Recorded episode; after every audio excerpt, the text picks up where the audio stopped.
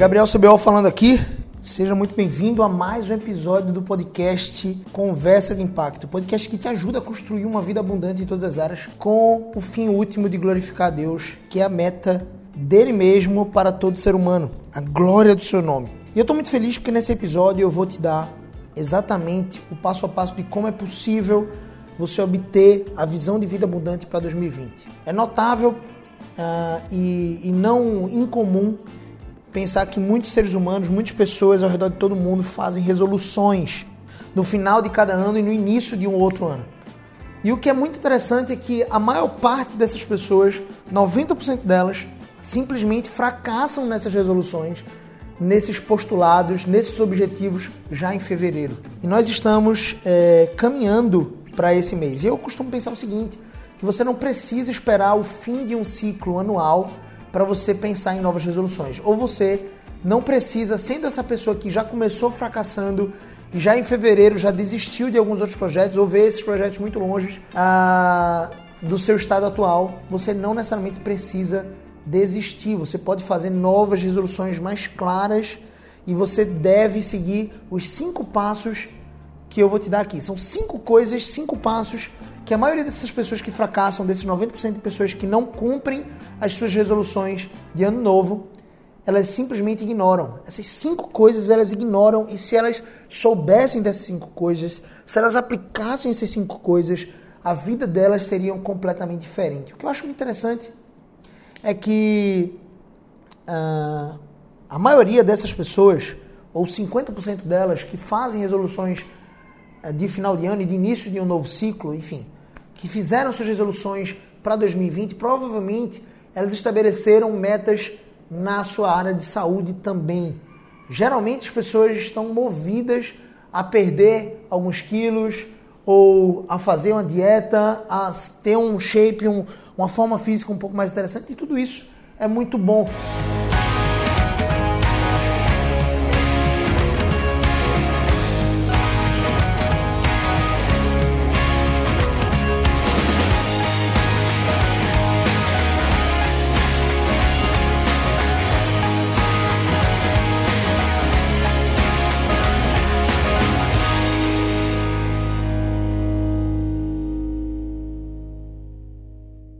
Quero te dizer, se você traçou objetivos e metas e planos para 2020, você precisa prestar atenção nessas cinco coisas que eu vou te revelar agora.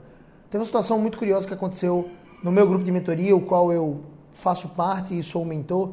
É um grupo de pessoas profissionais que querem mergulhar e se tornarem ah, propagandistas médicos. É uma profissão específica da área comercial, é o representante da indústria farmacêutica e esses propagandistas, eles recebem esses futuros propagandistas, as pessoas que desejam entrar na propaganda médica, eles recebem o meu treinamento para dominarem a arte de um processo seletivo. As duas etapas, tanto a etapa, a primeira etapa de conquistar o direito de ser ouvido, ou seja, ir para uma entrevista de emprego, conquistar uma entrevista de emprego na indústria farmacêutica, como também a segunda etapa que é impactar nesse processo seletivo e receber a, a, tão sonhada notícia de que eles foram aprovados e vão ter uma mudança de vida. Minha vida mesmo teve uma mudança significativa lá em 2015, quando eu tinha 22 anos.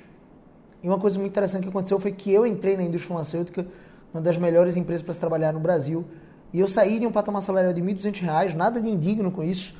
Se você ganha R$ 1.200 aí, você está me ouvindo, não é indigno, desde que você, claro, trabalhe com, com, com algo é, que tenha dignidade, que seja lícito né? Mas eu trabalhava e eu sentia que eu ganhava muito pouco. Eu me sentia muitas vezes desanimado, eu me sentia cabisbaixo às vezes.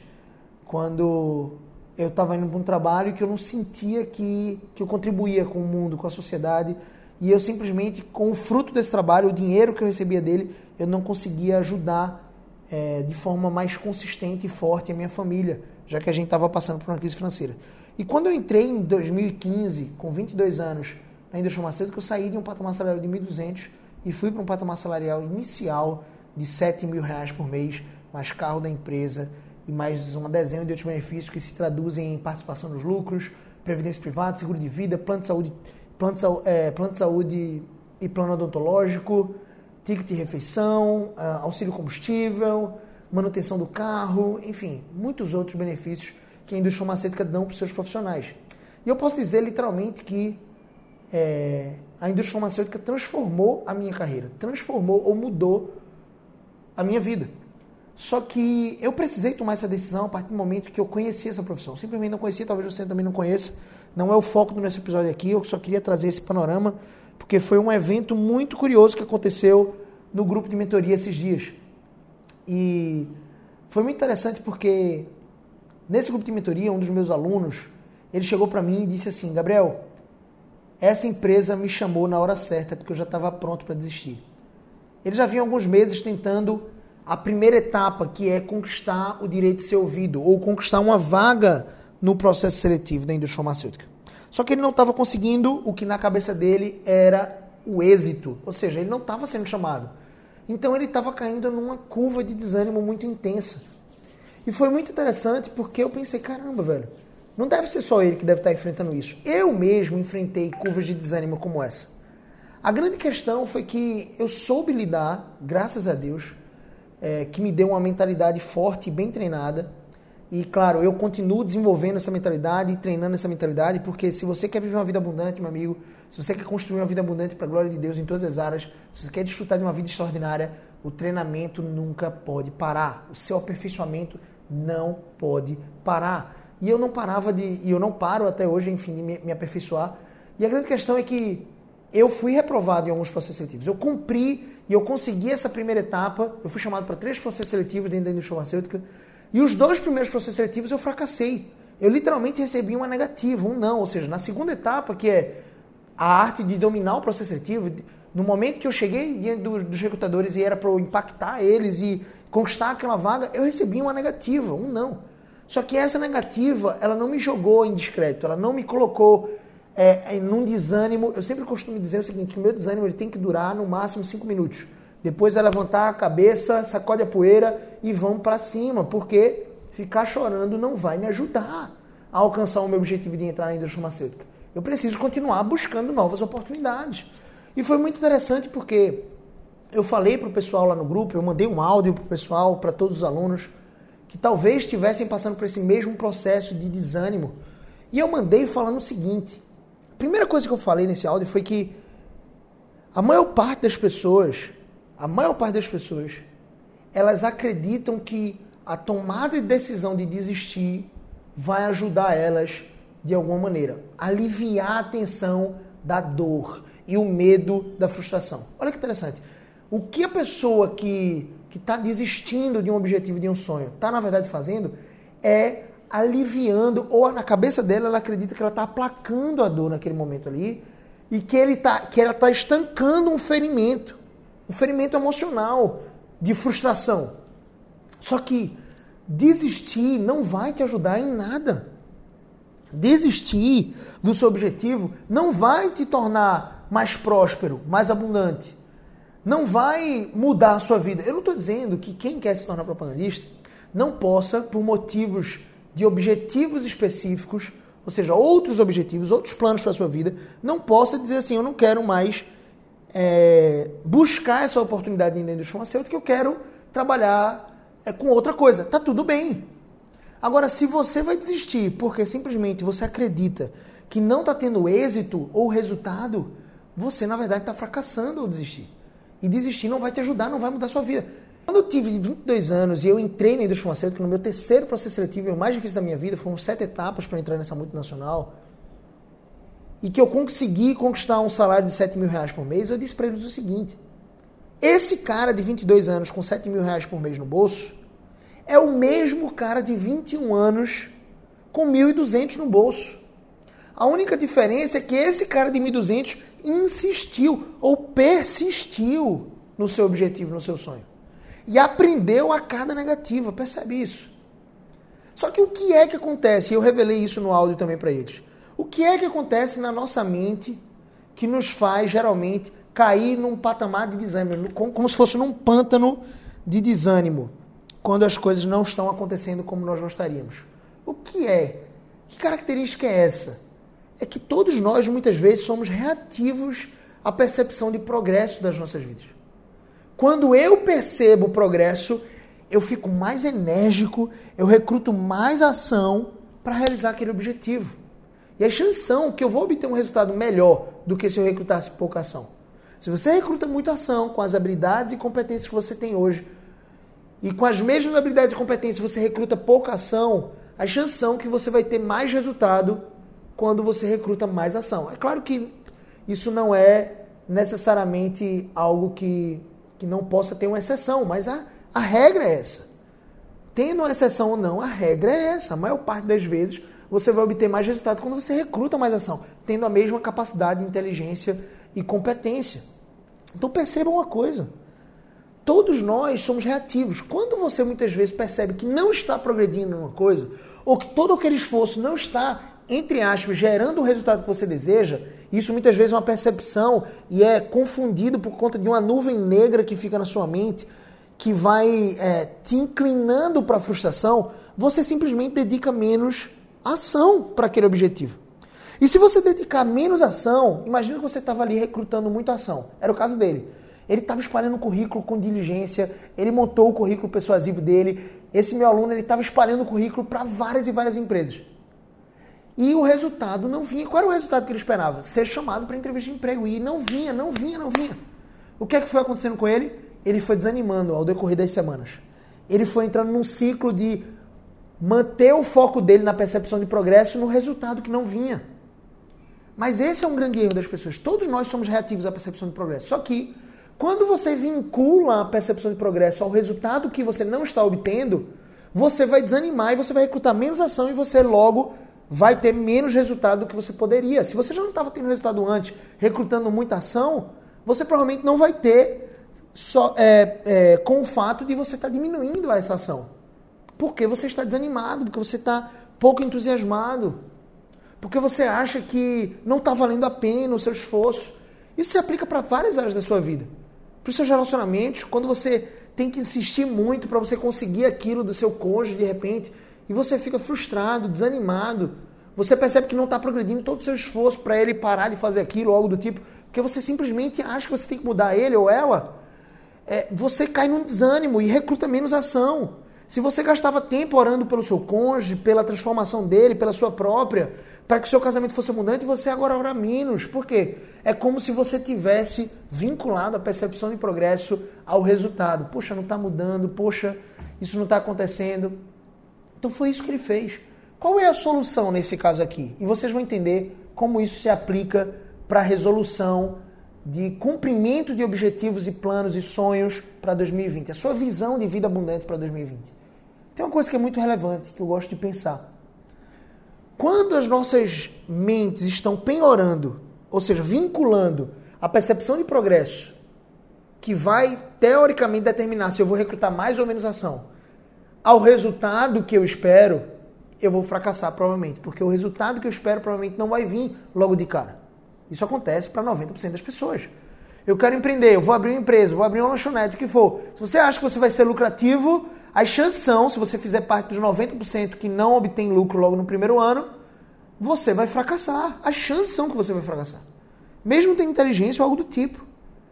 As coisas muitas vezes não vão fluir da maneira como você gostaria.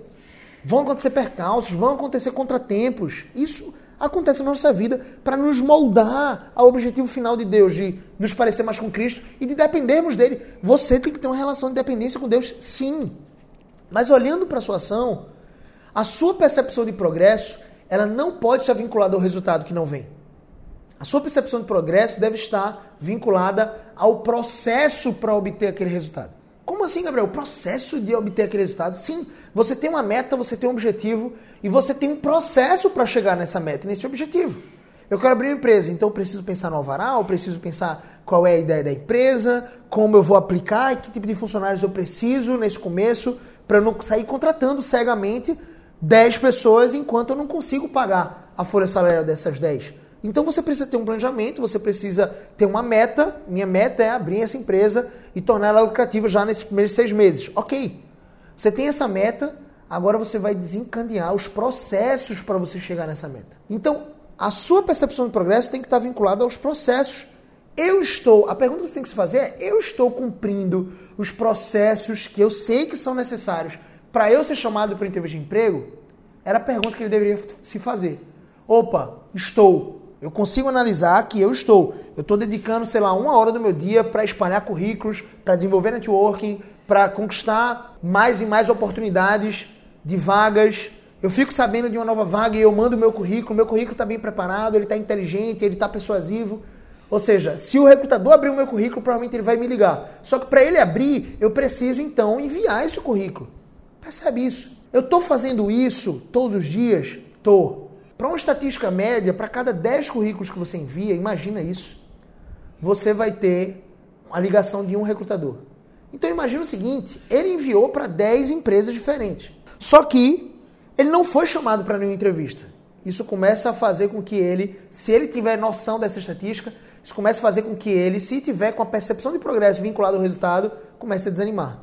E ao invés de espalhar mais 10 currículos, ele espalha mais dois e vai desistindo. Percebe? O próximo sim dele, o sim que ele tanto esperava, a ligação do recrutador podia ser o próximo currículo que ele não enviou, porque ele não recrutou a ação, porque ele desanimou, porque ele estava agora ah, ah, frustrado porque o resultado que ele esperava não veio no tempo que ele queria. Olha que coisa curiosa, a nossa mente, a mente humana é assim, muitas vezes frágil nesse aspecto. Você precisa dominar isso. E você precisa vincular não ao resultado e sim ao processo. Se eu sei que para cada 10 empresas que eu mando um currículo eu vou ser chamado para uma, imagina isso. E eu mandei para as 10 primeiras e eu não fui chamado ainda, eu vou mandar para mais 10, porque as chances são que no acúmulo dessas próximas 10 eu vou ser chamado para duas entrevistas, porque eu mandei para 20 empresas. Ou se eu mandei para 30 empresas, eu vou ser chamado para 3. Então, se eu não fui chamado ainda nessas 10 primeiras, talvez as duas empresas que vão me ligar estejam nesse outro grupo de 10 empresas. Percebe isso? Então você tem que vincular a percepção do seu progresso ao processo. Eu estou progredindo? Estou. Estou enviando currículo para as 10 empresas? Estou. Estou satisfeito, estou entusiasmado, estou feliz, estou, estou resoluto de que eu vou continuar obtendo esse mesmo objetivo, ou me aproximando desse objetivo com o processo. Se suas metas não são de processos, você está provavelmente fadado a fracassar. E eu falei tudo isso para te dizer uma coisa. A maior parte das pessoas, quando elas se deparam, não sei em que momento você está, se deparam distantes, longe dos seus objetivos, elas simplesmente desanimam e recrutam menos ação. O que vai fazer com que elas não de fato alcancem aquele objetivo que eles traçaram. Por isso que 90% das pessoas fracassam em fevereiro. E eu quero te dizer, se, se você está escutando esse áudio em fevereiro, em março ou em abril, não importa, ainda há tempo para você recrutar ações em direção ao seu objetivo. Ainda há tempo de você seguir os cinco passos que as pessoas que fracassam ignoram. E que as pessoas que obtêm sucesso e êxito nos seus objetivos simplesmente têm apreço e apego a esses cinco passos. E eu vou te dizer uma coisa. A maior parte de nós superestima, superestima as metas e o que nós podemos fazer em cerca de um ano. Superestimamos, consideramos em grande tom, queremos mudar de vida em um ano. Mas muitas vezes subestimamos o que podemos fazer ao longo de 10 anos. A vida não é uma corrida de 100 metros, meu querido. É claro que vai ter momentos que você vai precisar dar um sprint em várias áreas da sua vida. Mas a vida não é uma corrida de 100 metros, a vida se parece muito mais com uma maratona ou uma ultramaratona. Você vai correr, percorrer por quilômetros e quilômetros dessa jornada. E você vai precisar entender como se dedicar em cada uma dessas jornadas e que tipo de velocidade você tem que imprimir em cada curva.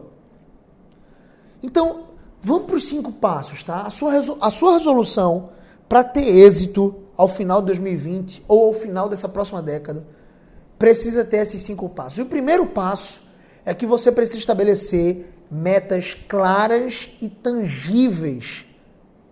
Os seus sonhos eles não devem ser intangíveis. Apesar dos objetivos, não devem ser intangíveis. Como assim, Gabriel? Imagina, 50% das pessoas que traçam metas para 2020 ou que traçaram metas para 2020, elas simplesmente traçaram dentro dessas metas um objetivo de perder peso, de emagrecer. E às vezes a pessoa escreve exatamente isso. Se ela for uma pessoa mais esforçada, ela vai escrever suas metas. E ela escreve perder peso em 2020. Mas o seu cérebro, ele é um sistema complexo. E ele pode ser um aliado poderoso na obtenção dessa meta, ou ele pode ser um inimigo feroz. Alguma, alguma coisa como do tipo alguém que é uma âncora, ou seja, que dá peso e que te prende num local específico. No local que você está hoje. O teu cérebro ele pode ser essas duas máquinas. Uma âncora que te prende e te impede de ir adiante no seu objetivo, ou ele pode ser um motor. Imagina um motor de lancha bem potente que te impulsiona com mais velocidade aquele objetivo. Isso depende de como você usa o seu cérebro. Se você diz para si mesmo, se você diz para si mesmo que o seu objetivo é perder peso, se você perder um quilo ou os 500 gramas, o seu cérebro já se acomodou. E ele vai funcionar como uma âncora, ele vai dizer assim, e tu já conseguiu teu objetivo, vamos para outro. Vamos para outro objetivo em outra área, porque se você já perdeu um quilo e o seu objetivo era perder peso, você já perdeu peso. Não! O seu cérebro vai ser um motor se você disser assim, quantos quilos eu quero perder em 2020? Eu quero perder 9 quilos.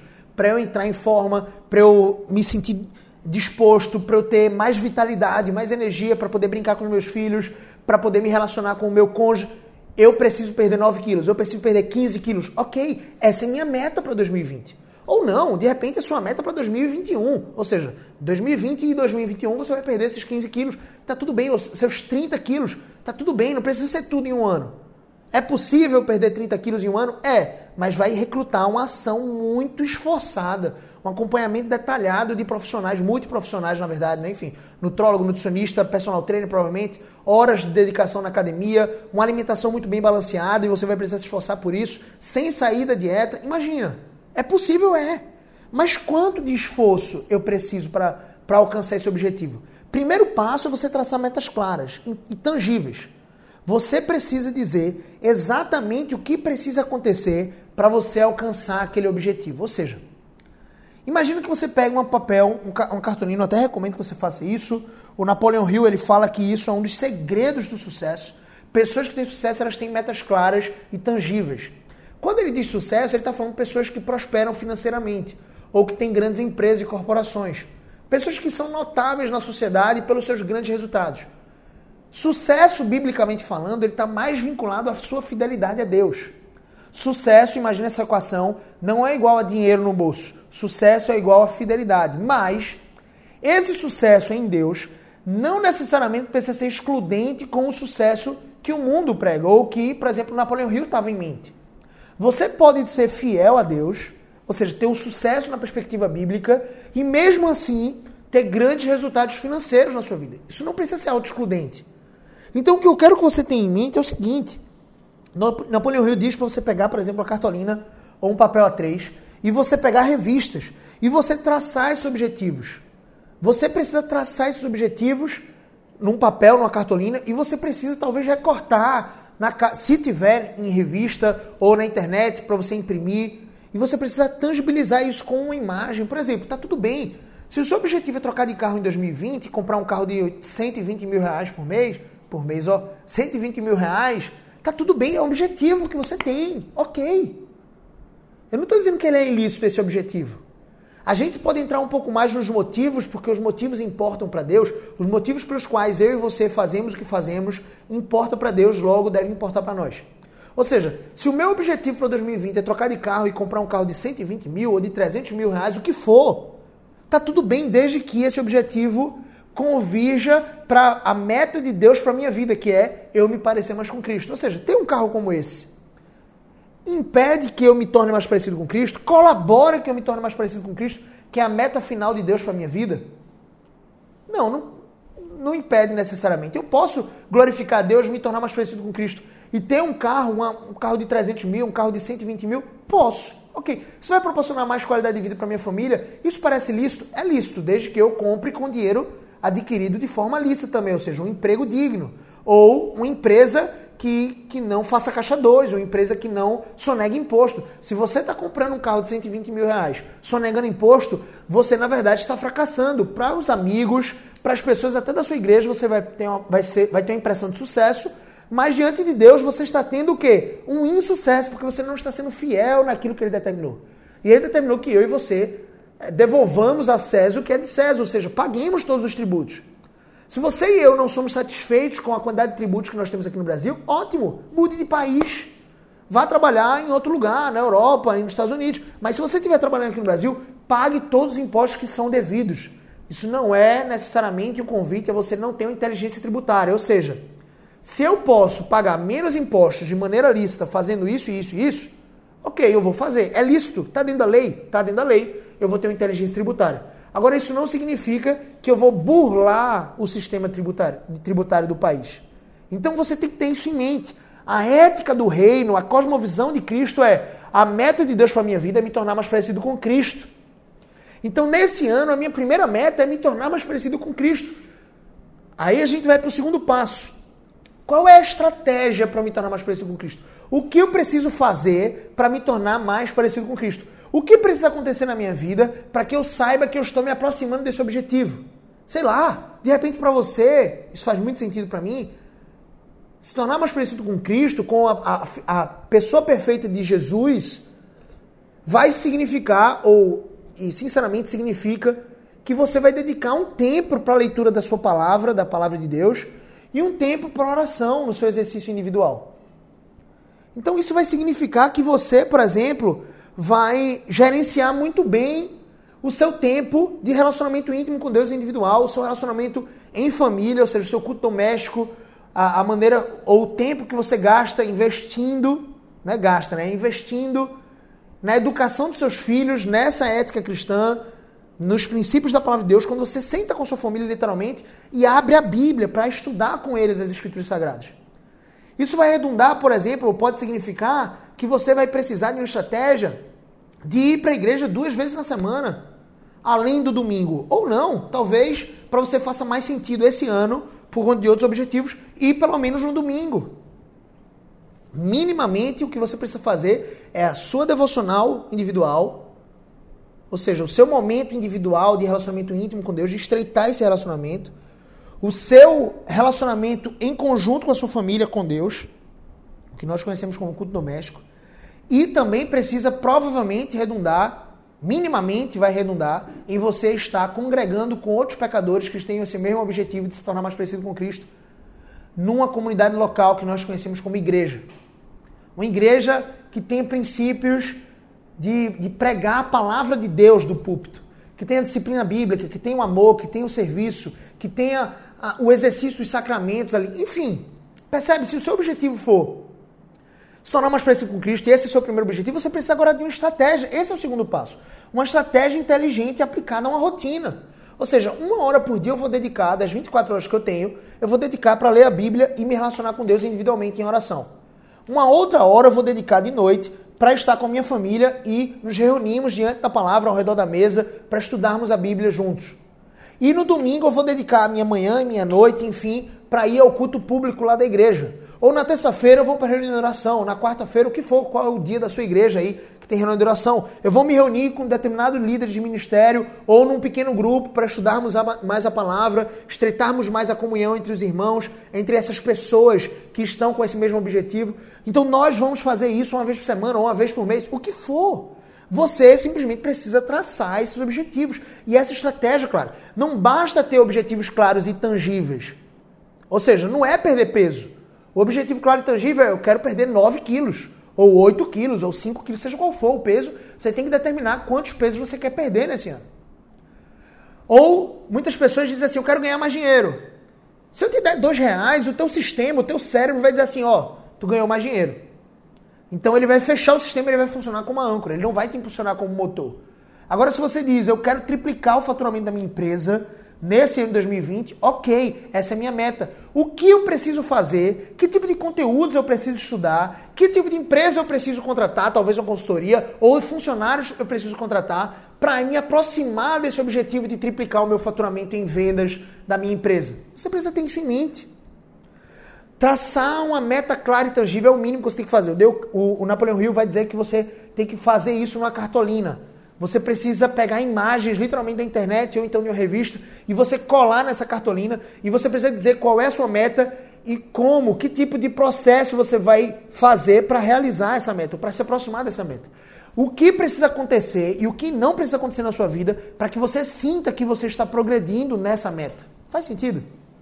Então, o segundo passo que a maioria das pessoas descartam, e essa é a, a ponte que vai linkar o abismo Existe um abismo entre você desejar uma coisa e você obter essa coisa. Essa provavelmente, esse segundo passo é um dos mais importantes. É o que linka, é a ponte para você sair do desejo simplesmente e você se aproximar da realização desse desejo. Que é uma estratégia, você montar uma estratégia inteligente aplicada a uma rotina.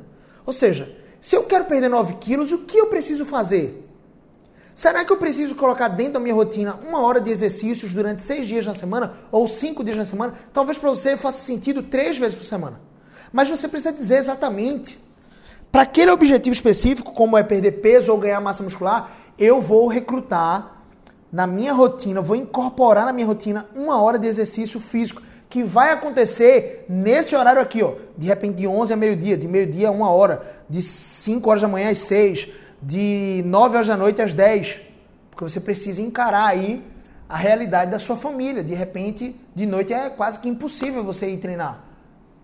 Você precisa estar com seus filhos, com sua esposa, é o momento de vocês estarem juntos em família. De repente, você precisa acordar mais cedo, então você vai tangibilizar isso. Você vai montar uma estratégia, você vai montar uma rotina.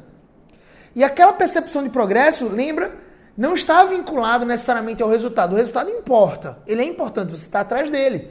Só que você vai estar vinculado, a percepção do progresso vai estar vinculada ao processo. Calma aí, eu estou realmente realizando o processo, o passo a passo necessário para eu perder aqueles 9 quilos?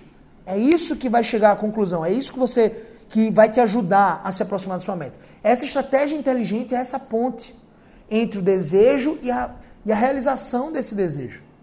A terceira, a terceira coisa que é muitas vezes ignorada pelas pessoas que fracassam é ação massiva e consistente. Muitas pessoas recrutam uma ação massiva, mas por pouco tempo. Tem uma frase que eu gosto muito que diz o seguinte: uh, eu ouvi isso, por que pareça, uh, de uma, uma universidade online.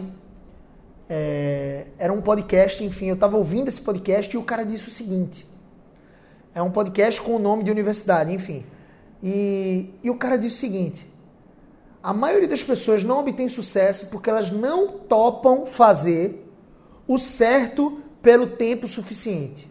Quando ele diz o certo, é a ação necessária para alcançar aquele resultado. Então, você vai ter uma ação necessária, uma rotina interessante para chegar naquele resultado? Vai. Eu tracei essa rotina, tracei. Ótimo. Agora você precisa fazer essa rotina pelo tempo suficiente. Não espere que você vai perder de repente 9 quilos em uma semana. Talvez você consiga perder em um mês se você recrutar muita ação. Isso significa uma dieta muito bem regrada. Isso talvez signifique que você vai procurar um nutrólogo para pedir é, um auxílio muito profissional, como de nutricionista. Ou isso vai significar que você vai contar com o apoio de um personal trainer ou algo do tipo. Você vai traçar esses objetivos e você vai aplicar esses objetivos, essa ação, pelo tempo suficiente para chegar nessa meta pelo tempo suficiente. Você precisa se dar tempo com consistência e aplicando uma ação entusiasmada e massiva. Percebe isso? Esse é muitas vezes o ouro que a maioria das pessoas não entende. Não é porque eu tomei a decisão de buscar realizar aquele objetivo, chegar próximo daquele objetivo, que simplesmente as coisas vão acontecer para mim. Mas porque eu estou buscando aquele objetivo, eu vou buscar maneiras de alcançar esse objetivo. A minha mente vai estar como uma pes um pesquisador, um, um arqueólogo, cascavilhando. Qualquer mínimo detalhe pode ser uma pintura rupestre, pode ser de repente é, uma marca fóssil, que vai ser a grande descoberta para ele. Então você vai estar como um perito, a sua mente, o seu cérebro vai funcionar como motor, vai te ajudar. Que tipo de ações eu preciso fazer, recrutar para alcançar aquele objetivo? E talvez você recrute esse conjunto de ações e você não alcance ainda o resultado. Tá tudo bem. Você não precisa desistir daquele objetivo porque você não alcançou o resultado. Mesmo tendo dado o seu melhor. Porque às vezes o nosso melhor não é suficiente, sinceramente não é. Mas muitas vezes a resposta não está em você, está em outra pessoa. Está num mentor, está em uma pessoa que vai te ajudar a chegar naquele objetivo. Eu gravei um podcast falando sobre isso. E é muito interessante como as pessoas muitas vezes desistem. O quarto passo, a quarta coisa que é, que é ignorada pelas pessoas que fracassam e que é altamente aplicada pelas pessoas que prosperam e que têm resultados nos seus objetivos é analisar detalhadamente os seus resultados. É exatamente esse processo de eu estou recrutando esse conjunto de ações, eu acreditava que esse conjunto de ações seria suficiente para alcançar aquele objetivo, mas não está sendo suficiente. Eu não estou conseguindo obter esse resultado. Eu não estou me aproximando da, da, perda de peso que eu gostaria. Eu não estou me aproximando de construir um casamento abundante com minha esposa, mesmo saindo uma vez por semana só eu e ela. Então você vai analisar esse resultado, você vai montar um mapa desse resultado e você vai ter claramente na sua mente o que você precisa fazer para mudar, que é o quinto passo, a sua abordagem. Muitas pessoas vão desistir aqui e eu não estou conseguindo alcançar o resultado que eu queria. Aí desistem. Era para você analisar com clareza e ver se de fato você não está próximo ou se você não está acumulando energia para chegar naquele resultado, para dar um salto mais alto. E você vai analisando esse resultado, você vai chegar à seguinte conclusão, velho. Eu preciso recrutar mais ação. Eu preciso aprender uma coisa que eu ainda não sei. Porque o que eu acho que, que era suficiente, o que eu achava que era suficiente para alcançar aquele resultado, não foi. Das duas, uma. Ou eu vou insistir e vou continuar aplicando esse mesmo conjunto de ações e esperar que um resultado milagroso aconteça, o que pode acontecer. Existe uma coisa que a gente conhece como o milagre da persistência, né? A pessoa que consiste, que persiste no seu objetivo, muitas vezes, entre aspas, acontece um milagre, né? A vida dela muda, se transforma, porque ela simplesmente insistiu. Mas muitas vezes você vai dizer o seguinte, velho, eu não sei fazer isso. Então eu preciso de alguém que já passou por essa situação e que possa me apontar aquele ponto cego que eu não estou conseguindo enxergar na minha vida, aquele ponto cego que vai abrir as portas dos resultados para mim. De repente você precisa buscar, de fato, um mentor. E olha só que coisa interessante. Esse quinto passo é: isso vai gerar uma mudança de abordagem. Então você não precisa mudar a sua atividade profissional, a sua carreira ou algo do tipo, se você não está tendo êxito necessariamente como professor. Talvez você só precise mudar a abordagem. Eu sou professor. Então tem pessoas que são professores e reclamam dos seus salários. Por favor, não reclame daquilo que você permite. Se você é professor do Estado ou algo do tipo, e você tem três empregos, você reclama que trabalha muito, é altamente estressante e você não é bem remunerado, mude a sua abordagem. Mude, modifique a maneira como você ensina. E eu não estou me referindo aqui a mudar a maneira como você ensina simplesmente na escola. Talvez você precise mudar de escola, talvez você precise mudar e sair de uma escola e ir para um cursinho, ensinar no cursinho, onde você consiga ter uma receita um pouco maior, talvez, ou numa faculdade, ou ensinar simplesmente num curso online ou algo do tipo, o seu conhecimento. Percebe isso? Você não necessariamente precisa mudar o que você faz, você precisa mudar a abordagem daquilo que você faz. Então, muitas e muitas vezes, a maior parte das pessoas que fracassam, elas fracassam por não observarem essas coisas. Uma meta clara e tangível, elas simplesmente dizem: quero perder peso, quero ganhar mais dinheiro. E não é tangível, não é específico, não é claro. O cérebro vai funcionar como uma âncora e não como motor. Elas muitas vezes não têm uma estratégia inteligente aplicada a uma rotina. Ou seja, esse é o meu objetivo. Que tipo de rotinas eu preciso recrutar ou fazer para chegar nesse objetivo? Para me aproximar daquilo que eu acho que vai me aproximar desse objetivo. Ah, o terceiro passo é a ação massiva e consistente. Fazer o certo pelo tempo suficiente. O quarto passo é analisar detalhadamente esses resultados e entender as brechas para que você possa executar o quinto passo, que é uma mudança de abordagem. Que é talvez procurar um conhecimento naquilo que você ainda não tem conhecimento. É aprender, porque Deus nos deu essa capacidade. Deus deu essa capacidade para todo ser humano, a capacidade de aprender. Eu e você, nós estamos crescendo o tempo inteiro em aprendizado. Agora, se a sua aprendizagem não está sendo intensa, é porque talvez você precise recrutar mais, mais ação para aprender. É porque talvez você precise se exercitar um pouco mais no treinamento de construir uma vida abundante em todas as áreas. Então, se você quer traçar objetivos, se você quer alcançar os objetivos que você traçou para 2020, você precisa dessas cinco coisas. O que nós falamos aqui, só para a gente fazer um resumo da ópera, foi muito interessante porque eu trouxe uma abordagem daquilo que aconteceu esses dias no grupo de mentoria, o qual eu faço, eu faço parte e sou o mentor, um grupo de mentoria para uma profissão específica de propagandista médico, o qual eu fui e que transformou a minha vida. Eu contei um pouco daquilo que aconteceu, eu contei sobre a percepção de progresso, que muitas vezes das pessoas que fracassam está vinculado ao resultado que elas não obtêm no tempo que elas queriam. Muitas vezes você não vai obter o resultado que você quer no tempo que você gostaria. Mas se você insistir, se você persistir, provavelmente você vai alcançar esse resultado, talvez em outro tempo.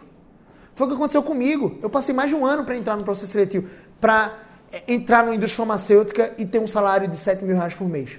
Então, você precisa insistir, você precisa mudar a sua abordagem, você precisa aprender com os percalços do caminho, com os fracassos. Porque fracassar é desistir, na verdade.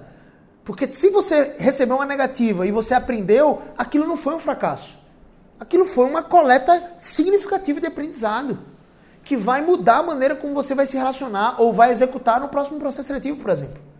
Eu falei aqui que sucesso biblicamente é igual a fidelidade e não igual a resultado financeiro. Agora, esse sucesso sendo igual a fidelidade, o primeiro parâmetro é esse, não necessariamente vai excluir ou vai ser auto-excludente com o sucesso financeiro. O que eu quero dizer com sucesso financeiro é o resultado financeiro de uma vida de trabalho, por exemplo, ou um sucesso é, num casamento próspero, algo do tipo. Não é auto-excludente. Então nós entendemos os dois conceitos. Eu falei aqui também que Muitas vezes nós subestimamos o que podemos fazer em 10 anos e superestimamos o que podemos fazer em um ano. Então você precisa inverter essa lógica. Não subestime o que você pode fazer em 10 anos. O que Deus pode fazer com a sua vida em 10 anos. Percebe isso? Nós falamos aqui também, e finalmente chegamos aqui, nos cinco passos que são ignorados pelas pessoas que fracassam nas suas resoluções de ano novo.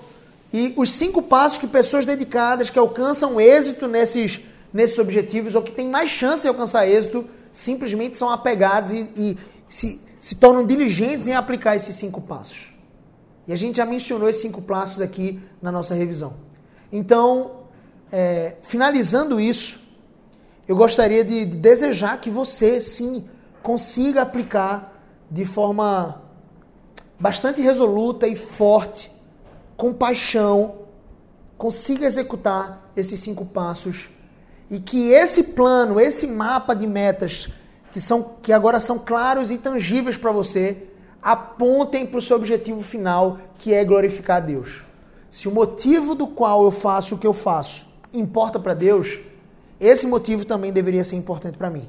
Se eu quero é, conquistar um carro novo, ou uma casa de praia, ou meu apartamento próprio, para minha própria vanglória, eu estou fracassando, porque eu não estou tendo fidelidade a Deus.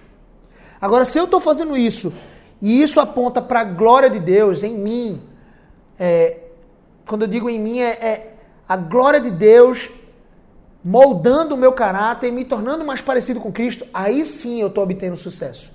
Comprando uma nova casa de praia, perdendo alguns quilos, tendo mais vitalidade e energia, tendo uma profissão que, que remunera um pouco mais, tendo um casamento abundante, tendo uma, a criação de filhos, como ele nos ensina na sua palavra, honrando meus pais, enfim, todas as áreas da sua vida, percebe? No meu relacionamento íntimo com Deus. Ou seja, to, tudo, tudo, tudo em nossas vidas deve convergir para que nós nos, tornemos mais parecidos com Cristo, que é a meta de Deus para nossas vidas. Nós vimos isso aqui no episódio 5 e no episódio 6 do podcast Conversa Impacto. Então estamos chegando ao, ao final de mais um episódio. Eu estou muito feliz que você chegou até aqui, que você está me acompanhando. Uh, eu desejo fortemente que você viva uma vida abundante para a glória de Deus, que você desfrute de uma vida extraordinária em todas as áreas e que você glorifique a Deus em todo milissegundo da sua vida. Então esteja forte, esteja humilde, esteja dependente de Deus e viva uma vida com paixão e com o propósito de glorificar a Deus. Beleza? Deus abençoe sua vida, abençoe sua família e vamos juntos. A gente se vê no próximo episódio. Valeu!